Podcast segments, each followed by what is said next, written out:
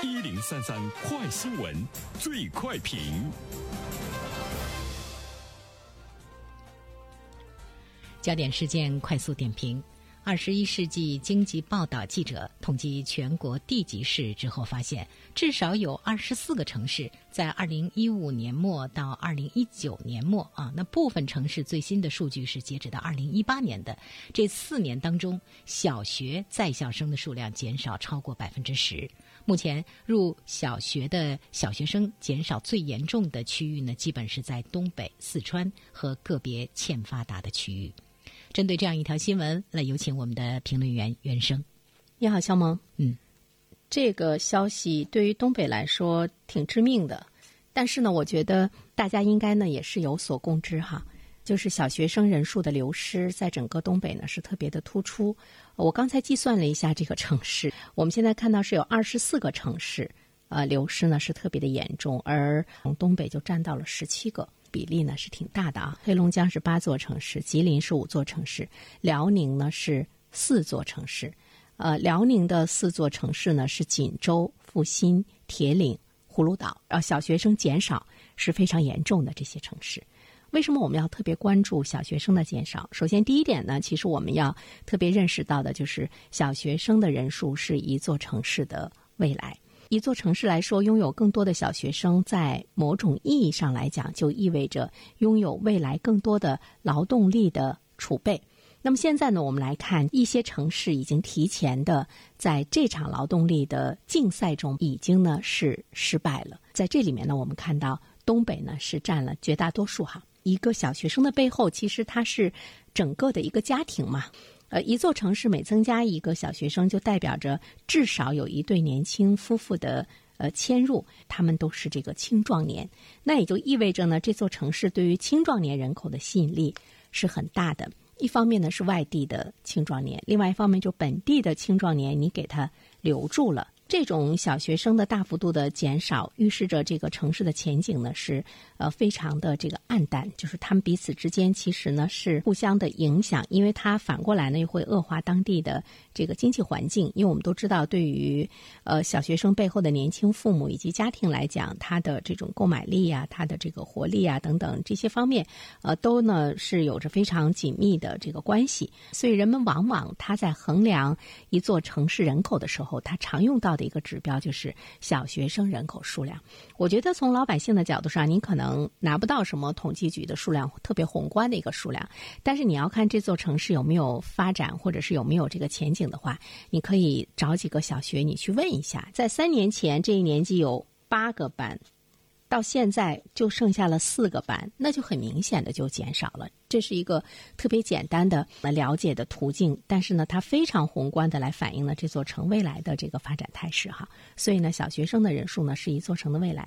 呃，第二方面呢，其实我们要关注到的就是在中国来说，人口迁徙和流动会越来呢越成为一种常态。以前呢，我们可能。比较羡慕这个国外啊，羡慕一些国家，因为他们没有这个户籍这方面的更多的一种这个限制，所以呢，有很多人一生他会在很多的城市呢去生活、去工作，你会觉得他的人生的厚度相对比我们来说呢会更厚一些，就是他经历的会更多一些。各地方呢，我都去生活几年、工作几年，因为他们本身的体制，它使得人口的流动呢成为可能，大家没有那么多后顾之忧。但是我们的户口背后呢，它附着着更多的一些这个利益哈，它就限制了迁徙。但是我们现在看到的呢，在中国就是人口的迁徙，慢慢的呢，它会成为那种这个常态。从国家的层面上来讲，其实是一件好事，因为它有利于提升整体的经济呃效率。大家呢都朝着好的地方呢去，使得呢好的地方越来越好。那么也使得有一些地方会努力的呢去成为一座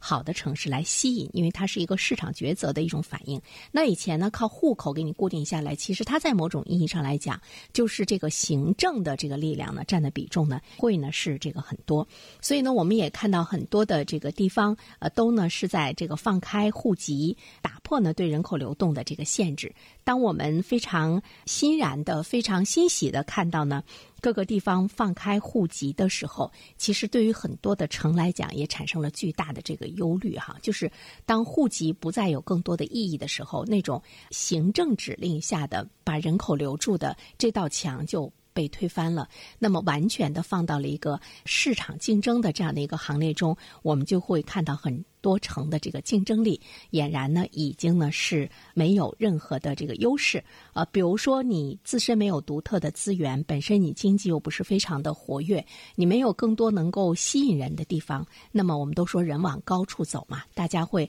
越来越呢到更好的城市呢去这个生活。所以呢，我们看到现在的呃，在我们的这个户籍还没有完全放开的状态之中，现在呢，这个人口迁徙状态所带来的人口的变化，已经呢是呃，让我们。呃，看到了它的这个未来不可挡之势哈。现在对于东北来说，未来的这样一个前景，从小学生人口的这个减少，其实我们会看到呢，它的这个发展的前景是不容乐观的哈，甚至于呢是暗淡的。呃，还有一点呢，我们会注意到呢，对于其他的一些城市来讲，因为兼顾工作和生活、投资与居住，相对比其他的地方更容易一些，那么它对人口的吸引力呢就会特别的大，资金总量过。亿和小学生数量增长前三十的城市中，选出了一些重合的部分，像深圳、成都、苏州、武汉、西安、长沙、石家庄、贵阳、厦门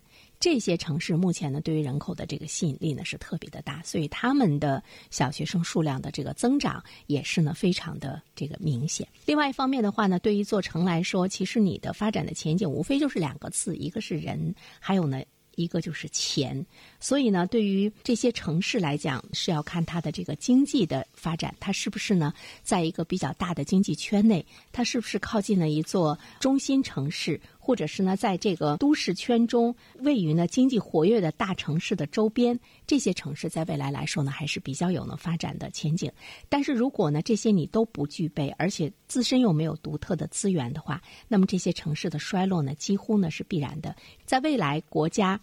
鼓励地方放开户籍，打破对人口流动的限制的时候，在根本上怎么样能够使得大家觉得我到你那儿去生活，我可以降低我的这个养育的负担。我可以降低我的教育的负担，呃，我可以有呢更好的一种就业的这个机会。那么呢，是这座城去吸引人口的一个最主要的一种的这个原因。所以，我们现在看到，在未来来说，中国的发展城市之间的不平衡，那种迥然的那种不平衡，我觉得是我们看到的一种必然的这个趋势，而且也不可能通过什么样的更多的这种宏观的调控啊、政策的这个倾斜，寻求的一种平衡的发展。真正的一个市场经济。的国家在这些方面，包括人和人之间的竞争、企业之间的竞争、城市之间的竞争，最终呢，完全都是呢靠市场各种元素的一个选择，人这个元素的选择，包括钱的选择，都呢是一种市场自然的流动。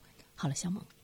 好的，感谢原生，各位听友，大家好，感谢始终如一收听原声评论。不知道你是否听过原声读书？最近呢，上线了一本书《终身成长》，非常期待着你可以听到它。《